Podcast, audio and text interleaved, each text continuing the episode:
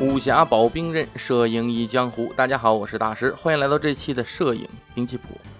本期与大家分享的是松下新推出的全画幅无反镜头松下七零杠两百 f 二点八 OIS 啊，以下简称松下七零两百 f 二点八。相对应会介绍到的保兵刃是被小说演绎改编最多的兵器之一啊，金瓜锤。松下七零两百 f 二点八是松下最新发布的 L 卡口的最新镜头，自。二零一八年九月的 L 卡口联盟成立开始啊，到目前为止，徕卡、松下、适马都有新机发布啊，也此同时呢，也都发布了各自的原生 L 卡口镜头。而松下在短短一年时间之内啊，就完成了三款机身六支镜头的产品布局，不得不说是效率惊人啊。而这六支镜头产品中，就包含了这支最新发布的松下七零两百 f 点八。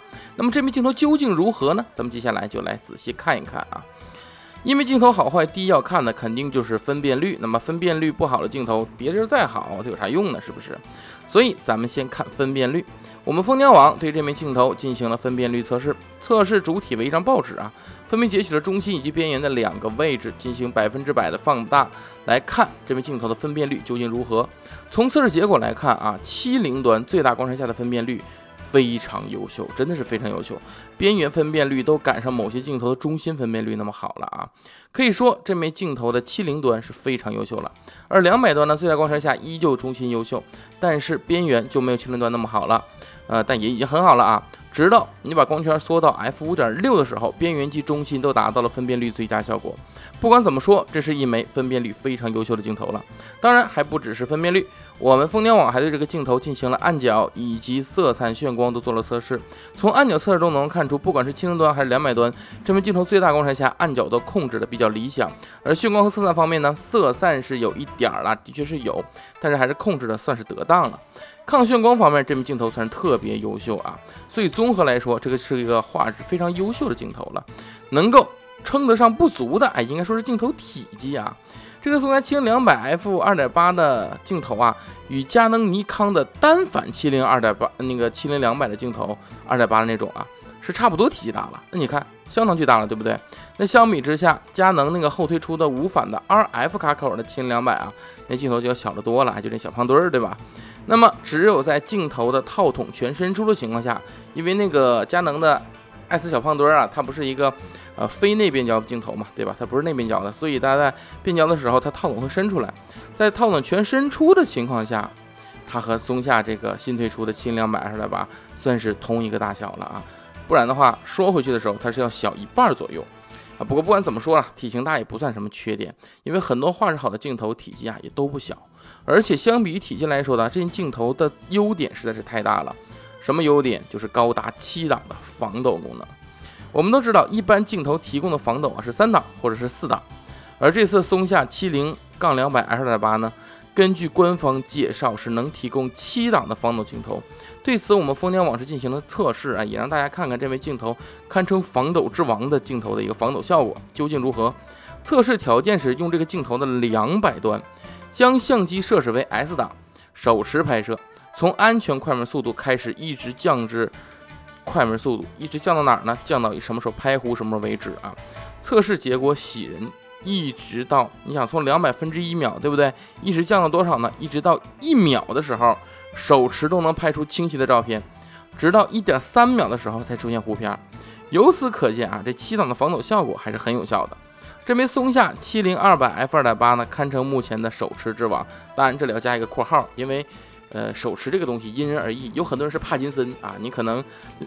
几秒你都糊，对吧？我只是说正常情况下啊。那么优秀的画质、较大的体积啊、强大的稳定性，哎，便是我将它比喻成金瓜锤的原因啊。锤作为十八般兵器之一呢，我相信几乎没有人是不知道的啊。正所谓金瓜锤，顾名思义，就是因为它锤头啊，很像那个金瓜的形状，啊西瓜那个形状。那么这种锤呢，其实是皇家应用最多的。商朝时候就有金瓜武士一支啊，手持金瓜锤，位于大王左右啊，不是这个应该读成代王左右啊。那么其实呢，是可以看成皇帝的近身侍卫的啊。古代还有一种刑法叫做金瓜击顶啊，就用金瓜锤把犯人给砸死。传说中的隋朝的猛将十万岁，哎，就受了金瓜击顶，当场脑浆迸裂。那么金瓜锤呢，作为战场武器呢，呃，也威力巨大，是一种对付铠甲的利器啊。当然，大家如果你要现在要我让你想象金瓜锤，你可能想象成就是那个电视剧里那个李元霸那种，是吧？哎，有有点小小有些搞笑搞笑啊！因为那么大个锤呢，不是人能举起来的啊。这都是小说和演绎的夸张。因为我们这么想，那么大的一个实心锤，那重量是超过了人类极限的，举起来都很难。就算你能举起来，你用也不方便呢，很难在战场上使用啊。那么，所以实际上金瓜锤是较小的手持武器。一部电视剧《长安十二时辰》里边那个崔器用的金瓜锤就比较真实的还原啊，非常小。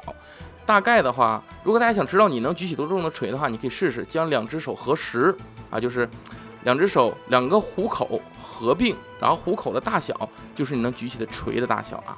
所以啊，是很小的一个锤，看起来小巧，但锤头一般是以铁或铜锻造，重量相当可观。不要说对付普通人啊，哪怕是对付身着锁子甲、鳞甲、扎甲的对手啊，命中一下，基本上对方就是内脏出血加骨折。呃，而且看过《长安十二时辰》的人呢，都会对崔器这两把金瓜锤是有印象的。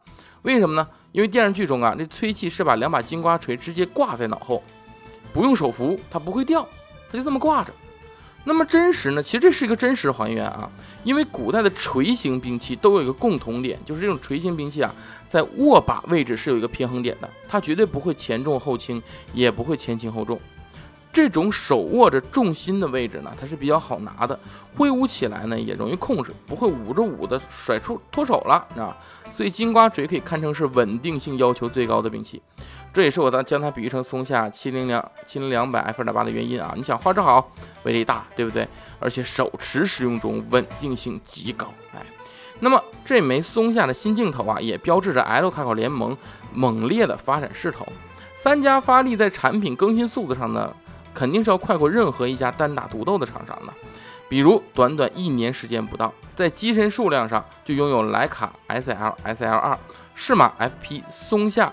S 一 R、S 一 S 一 H 六款全画幅机身，在镜头上，徕卡已经拥有七支全画幅 L 卡口的镜头啊，包括什么定焦、变焦的，对吧？适马也发布了，包括公布了的镜头达到十四支多多之多。松下同样有六支镜头可以供选择。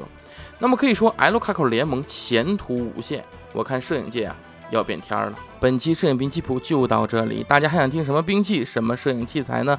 欢迎留言。